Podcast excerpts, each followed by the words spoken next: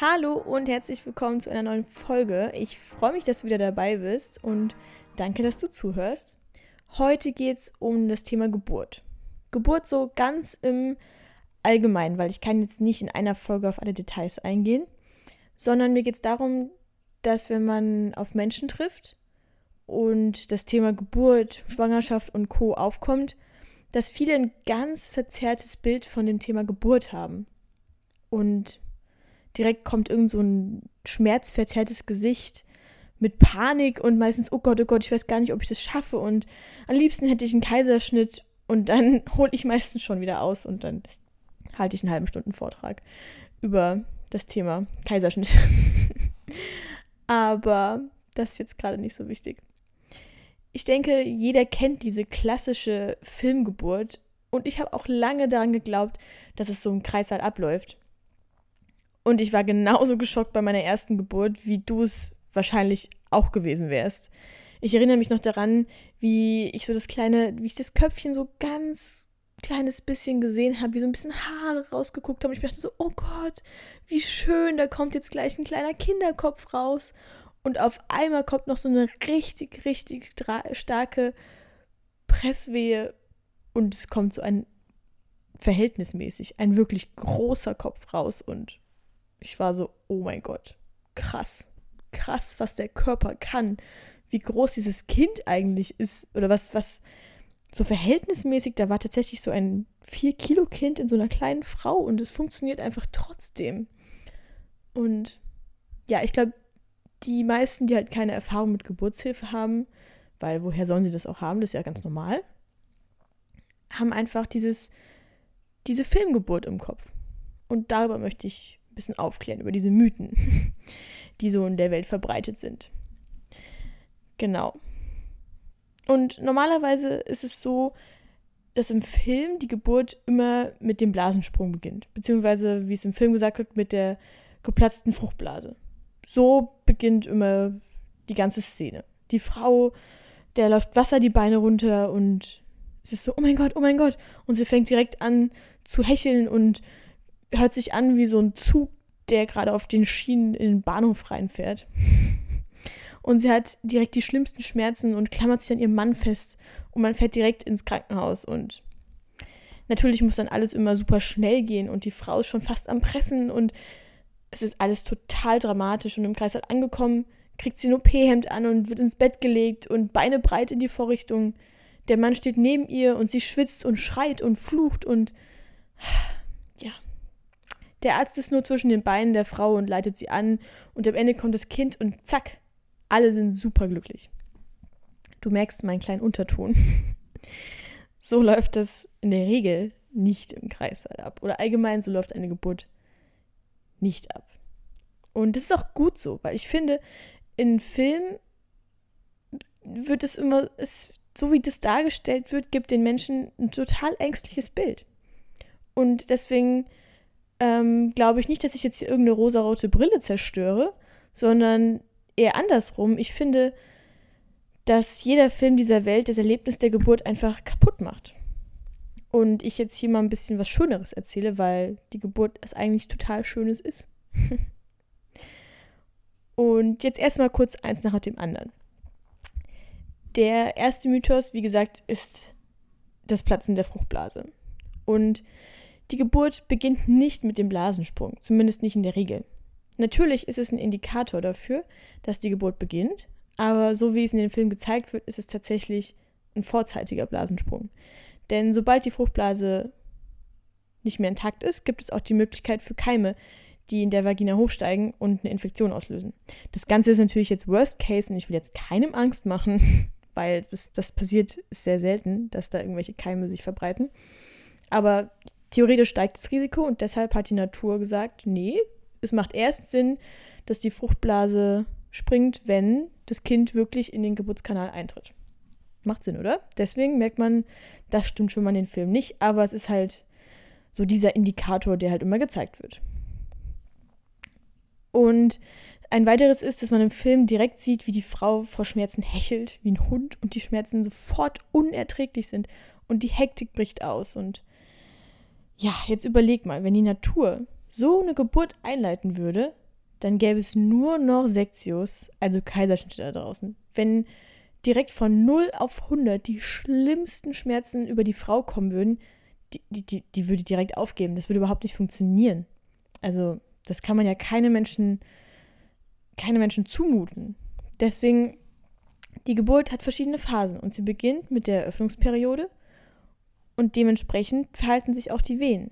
Es geht um die Eröffnung des Muttermundes. Das sind 10 Zentimeter, die für die Frau eine wirklich lange Reise werden. Zumindest meist. Ausnahmen bestätigen immer die Regel. Übrigens an alle, die sich immer lustig machen über mein immer. Just a little fun fact. Ich versuche jetzt extra mal darauf zu achten, immer, also mit I, immer zu sagen. okay, weiter geht's. Fall, Ausnahmen bestätigen immer die Regel. Deshalb nage mich bitte nicht an irgendeiner Aussage fest. Die Wehen knallen nicht direkt rein, als würde es keinen Morgen mehr geben. Es beginnt mit einem Gefühl von starken Periodenschmerzen, weil auch Periodenschmerzen sind Wehen und das wird ganz oft vergessen, weil auch bei den, äh, wenn man seine Blutung hat, öffnet sich der Muttermund ein bisschen und das sind dann die Schmerzen. Genau, und von diesem Punkt an steigert es sich von Wehe zu Wehe, aber es gibt auch genauso viele Pausen. Im Idealfall gibt es eine Wehe und die Pause ist dann doppelt so lange wie, Dauer, wie die Dauer der Wehe. Und das darf man nicht außer Acht lassen. Zu Beginn hat man zum Beispiel auch keine Regelmäßigkeit. Da kommt eine Wehe vielleicht alle 10, 15 Minuten oder mal auch 20 Minuten. Deswegen die Frau hat Zeit, sich an die ganze Situation zu gewöhnen. Und der Körper braucht diese Zeit auch, weil, wie gesagt, von 0 auf 100 ist einfach nicht der richtige Weg und das würde die Frau auch einfach nicht aushalten. Und das Wichtige in dieser Zeit ist, dass die Frau in einer Umgebung ist, wo sie Ruhe hat, wo sie diese Pausen auch nutzen kann. Und das am besten zusammen mit ihrem Partner oder allgemein irgendeinem liebevollen Menschen, der dabei ist und sie unterstützt. Bei einer Hausgeburt oder im Geburtshaus wäre das jetzt auch die Hebamme, die dabei wäre und die sie einfach begleitet durch diese Phase. Und das Ganze ist eben nicht hektisch und laut.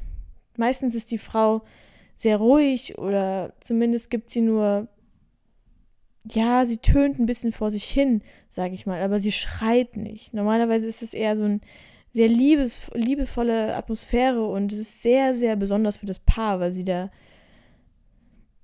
über Stunden hinweg einen Prozess durchlaufen, der für die beiden einfach komplett neu ist und sehr aufregend. Aber immerhin bringen sie gerade ihr gemeinsames Kind zur Welt. Oder zumindest die Frau bringt das Kind auf die Welt und der Mann ist dabei und unterstützt. Aber das ist was sehr Liebevolles, was sehr Positives und das darf man nicht vergessen. Die Geburt ist nicht nur Schreien und Schmerzen. Wirklich nicht. Das kann ich jedem da draußen versprechen. Somit fängt keine Frau an, wie schon gesagt, direkt so zu klingen wie ein Zug, sondern es ist ein Prozess und das Ganze kann dauern. Es kann dauern 10 Stunden, 12 Stunden, manchmal sogar 20 Stunden. Das ist ganz normal. Diese 10 Zentimeter brauchen ihre Zeit, aber die Frau schafft das. Sie muss nur Vertrauen haben in ihren Körper und mit der richtigen Unterstützung durch die Hebamme wird das Ganze sogar noch ein richtig, richtig schönes Erlebnis. Das Beste, was man dieser Frau schenken kann in dem Moment, ist Zeit. Unverständnis. In den Krankenhäusern in Deutschland wird heutzutage der Frau vermittelt, sie müsse schneller gebären und jeder kennt es, wenn man Druck gemacht bekommt. Wird meistens alles schlechter als besser. Wenn man den heutigen Kreissälen der Kliniken eine Geburt ohne Oxytocin, also ohne einen Wehentropf sehen möchte, braucht man schon fast Glück. Aber es kann mir halt auch keiner erzählen, dass, sag ich jetzt mal so, von mir geschätzt, 60, 70 Prozent aller Frauen eine Wehenschwäche haben und künstlich Oxytocin brauchen. Das kann ja nicht sein. Das, was hier fehlt, ist einfach die 1 zu 1 Betreuung und die individuelle richtige Anleitung. Weil jede Frau braucht etwas anderes. Jede Frau hat andere Bedürfnisse. Und die Hebammen können das heutzutage oft leider einfach nicht mehr bieten, weil sie gleichzeitig mehrere Frauen betreuen müssen. Und das ist eine Entwicklung innerhalb dieses Berufes, die hoffentlich bald eine Wendung nimmt. Ich glaube, ich muss ein bisschen aufpassen, dass ich mir nicht, äh, dass ich hier nicht zu weit aushole und mich in Rage rede. Insgesamt ist die Geburt nichts, was man im Bett verbringt. Man soll sich bewegen. Der vorangehende Teil des Kindes, also meistens der Kopf, muss sich richtig ins Becken einstellen. Und die Frau unterstützt das Kind damit, dass sie sich bewegt und dem Kind Raum gibt durch ihre Bewegung. Auch das Tönen der Frau ändert sich je nach Geburtsperiode. Wenn sie bei der vollständigen Eröffnung des Muttermundes angekommen ist und die Austragungsperiode beginnt, ja, das klingt ein bisschen fies, aber es hat einfach nur so eine Bezeichnung. Es geht einfach darum, dass das Kind dann wirklich in den Geburtskanal eintritt und die Presswehen kommen. Dann kann es eben gut sein, dass die Frau anfängt zu schreien. Im Film klingt es dann aber so, als würde man versuchen, sie mit einem Messer aufzuschlitzen. In Realität ist es auch nicht so. In echt geht es halt darum, der Frau zu zeigen, was die richtigen Laute sind, die sie von sich geben soll. Das kannst du selbst ausprobieren. Wenn du anfängst, laut zu schreien, zu kreischen, also in einer schrillen, hohen Tonlage, verkrampft sich alles in dir. Achtest du aber darauf, dass du in einer tiefen Tonlage deinen Schmerz rauslässt und die Luft kontrolliert in den Bauch atmest, entspannt sich dein Beckenboden. Und das ist es, was man im Kreißsaal hört. Schreien, aber kontrolliert und angeleitet. Und glaube mir, dafür braucht man die Hebamme, weil zu einer Frau durchzudringen, die gerade die schlimmsten Schmerzen aushält, die man sich nur vorstellen könnte, die man jemals aushalten könnte, ist nicht leicht. Aber dafür sind wir da. Eine Hebamme ist ein Fixpunkt und auch wenn die Frau nichts mehr hört, die Stimme der Hebamme dringt durch. Deshalb gibt es diesen Beruf schon seitdem es Geburten, also Menschen gibt. Auch wenn es damals nur eine Frau ohne Bezeichnung war, die einer anderen zur Seite stand. Doch wie gebärt eine Frau? Im Film natürlich im Liegen mit weit gespreizten Beinen. Jetzt überleg selbst, macht das Sinn? Die Geburt ist ein aktiver Prozess und dann liegt sie fast schon wie angebunden auf dem Rücken wie ein hilfloser Käfer? Nee, macht keinen Sinn. Jede Frau kennt das Gefühl vom Frauenarzt und schön ist es wirklich nicht da zu liegen und sich so hilflos zu fühlen. Und so soll man dann ein Kind kriegen? Keine Sorge, so sollte es nicht laufen. Und ja, ich wiederhole mich, im Krankenhaus gibt es leider immer noch vermehrt Geburten im Liegen. Aber auch das wird sich wieder ändern. Hoffentlich. Nee, ich sage jetzt mal nicht hoffentlich, sondern ich glaube daran, ich bin mir sicher, das Ganze wird sich ändern. Generell kann eine Frau stehen, sie kann knien, sie kann hocken, auf vier Füßen knien. Es gibt so viele Möglichkeiten. Das Wichtigste, und das klingt jetzt banal, ist es, einfach die Schwerkraft zu nutzen und mit der Bewegungsfreiheit dem Kind durch den Geburtskanal zu helfen. Falls du dich mal selbst untersuchen möchtest und du liegst dabei, wirst du merken, dass die Vagina keine gerade Röhre ist. Nein, es verläuft wie eine Kurve. Und das ist der Punkt. Im Liegen rutscht das Kind bei jeder Wehe vor, muss aber gegen die Schwerkraft ankämpfen und rutscht dann in dieser Kurve wieder zurück. Natürlich nicht immer, aber im Großen und Ganzen macht Liegen einfach keinen Sinn. Also Mädels, aufstehen und das kann man so ziemlich auf alles im Leben übertragen. Lasst euch nicht irgendwie ans Bett fesseln, sondern steht auf und bewegt euch so wie euer Körper es intuitiv euch sagt. Nach der Geburt hält jeder immer ganz glücklich sein Kind im Arm. Und das stimmt auch. Aber damit ist die Geburt nicht beendet. Die Geburt findet erst mit der Plazenta, mit der Geburt der Plazenta ihr Ende. Und die meisten Frauen wundern sich darüber, wenn sie angeleitet werden, nochmal mitzuschieben, obwohl sie ihr Kind schon auf der Brust haben. Der Blick ist jedes Mal wieder unbezahlbar, wenn alle so gucken, so, hä, was soll ich denn jetzt, was soll ich denn da jetzt noch schieben? Da, ich hab doch mein Kind. Die jetzt dreht die Hebamme vollkommen durch. Kommt da noch ein zweites oder was? Das ist immer sehr amüsant. Aber sie wissen das halt einfach nicht. Das ist sowas, darüber müsste aufgeklärt werden, dass die Plazenta einfach noch hinterherkommt. Und dass es sehr, sehr wichtig ist. Es ist eine ganz wichtige Phase und eine sehr spannende Phase für die Frau. Weil da, das ist die Phase, in der was wirklich schief gehen könnte, wenn sie da anfängt zu bluten oder sonst irgendwas. Und deshalb darf man das nicht vernachlässigen. Die Geburt ist erst zu Hände, wenn der Mutterkuchen auch draußen ist. So, nochmal zusammengefasst. Jede Geburt ist vollkommen individuell und braucht vor allem Zeit. Natürlich kann sie bei manchen schlagartig eintreten und ist nach drei Stunden vorbei, aber das ist dann die Ausnahme. Es ist das instinktivste Ereignis, was die Frau je erleben wird und hat nichts mit im Bett liegen und nur schreien zu tun.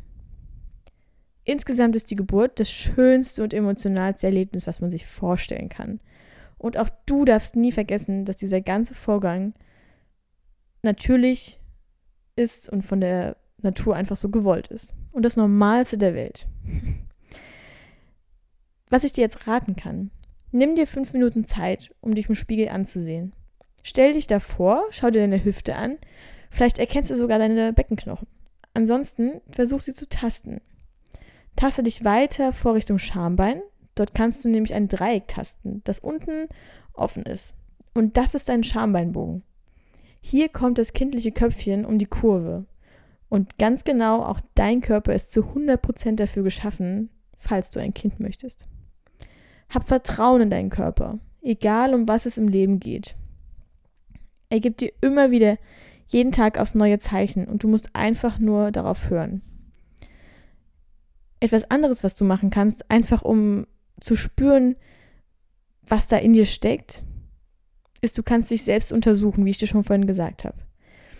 Das kriegt nicht jeder hin. Auch ich finde es persönlich bei mir selber schwer. Aber theoretisch kann man den Muttermund tasten. Du kannst, du wirst spüren, wie die Vagina eine Kurve macht. Das Ganze nennt sich auch das Geburtsknie. Das ist wie so ein, man geht rein, man muss erstmal runter und dann steigt man wieder ein bisschen auf. Und wenn man da, kannst du theoretisch deinen Muttermund tasten, wenn du das möchtest. Ich kann es dir nur empfehlen, einfach dich so ein bisschen kennenzulernen und zu spüren, da ist eine Gebärmutter. Da ist alles da, was du brauchst. Du bist so, dein Körper ist so instinktiv und so stark und du kannst wahnsinnig viel schaffen, wenn du einfach ein bisschen Vertrauen darin hast. Ja. Deswegen das nächste Mal, wenn du im Kino bist und du siehst so eine krasse Filmgeburt, dann atme tief durch und sag dir selbst, okay, das ist ein Film, der will dir jetzt hier irgendwas verkaufen. Aber bitte lass dir keine Angst machen. Und bitte, wenn du das nächste Mal über das Thema Geburt nachdenkst, dann krieg keine Angst und ja, verzieh nicht das Gesicht, sondern mach dir bewusst, wie schön das Ganze ist. Was dein Körper schafft und zu was du eigentlich alles in der Lage bist. Genau, sieh es als Motivation. Und ich freue mich, wenn du das nächste Mal wieder einschaltest und dir eine neue Folge anhörst. Und ich hoffe, dir hat es gefallen und ich konnte dich ein bisschen über die Filmgeburt aufklären.